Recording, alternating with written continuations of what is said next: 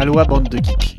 Dans ce monde, il y a deux catégories de gens, ceux qui jouent et les autres. Moi, je joue. Vous, vous m'écoutez. Salut à tous. Dans l'actualité cette semaine, les parades des éditeurs face au Covid, de bonnes lectures francophones une fois n'est pas coutume et une avalanche de sorties et annonces à suivre. C'est parti. Lorsqu'un éditeur cherche encore et toujours des jeux de qualité à éditer dans la période actuelle, ça donne l'initiative de Ravensburger pour trouver des prototypes à éditer. Les Games Inventor Days sont une sorte de moyen de soumettre à l'éditeur des prototypes d'ici le 8 juillet qui seront sélectionnés ou non pour être présentés virtuellement pendant les deux jours à Ravensburger les 10 et 11 juillet prochains. Amis auteurs, c'est une opportunité. La lecture de la semaine est francophone grâce à la traduction de Gus d'une série d'articles récemment publiés dans le New York Times sur les jeux, des articles de vulgarisation qui passent de notre besoin de jouer, pourquoi jouer, pourquoi s'exposer à des choix et risquer de perdre. D'autres articles reviennent sur le monde du jeu actuel et son âge d'or pour revenir sur les classiques actuels, une lecture francophone de vulgarisation fort intéressante. Côté sortie, Queen Games a passé un accord avec Stefan Feld pour publier une série de jeux. La Stefan Feld City Collection contiendra des titres nouveaux et anciens de l'auteur dans une même ligne directrice, avec des côtés de boîte qui s'uniront pour former la ville de Hambourg en contre-jour. Intrigant. Capstone Games va bientôt sortir Curious Cargo, un jeu dont le but sera de remplir son cargo de marchandises le plus efficacement possible et de bien calculer ses envois. Si le graphisme rappelle Pipeline, l'auteur est aussi le même. Haha Avec une mer de tuyaux, cette fois-ci plus colorée, la comparaison s'arrête là, puisque le jeu sera plutôt un jeu intermédiaire et un jeu uniquement pour deux joueurs. Il sera question de réceptionner les marchandises par camion et de les transporter sur le bateau par une matrice de tuyaux.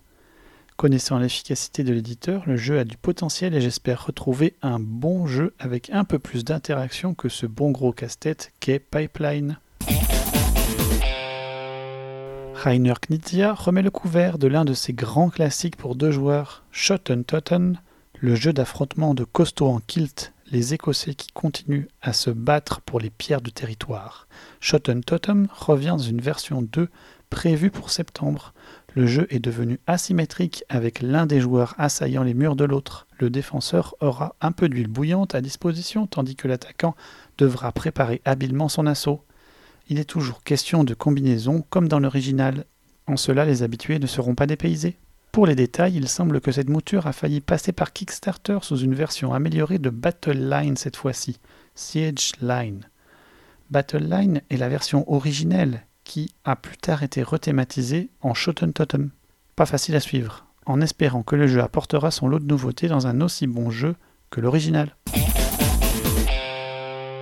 Vient de sortir en anglais une version duel du très grand classique de négociation Cosmic Encounter.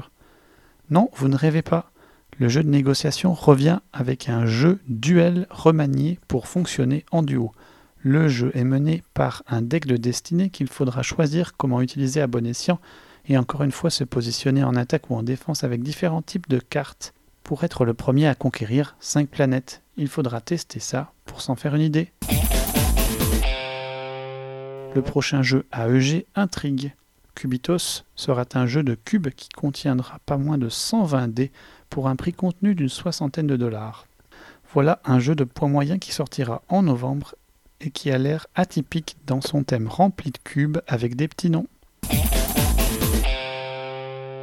Enfin, notez que Tabletop Simulator est en solde en ce moment jusqu'au 9 juillet, ainsi que tous les jeux payants qui sont pour bonne part entre 50 et 80% moins chers.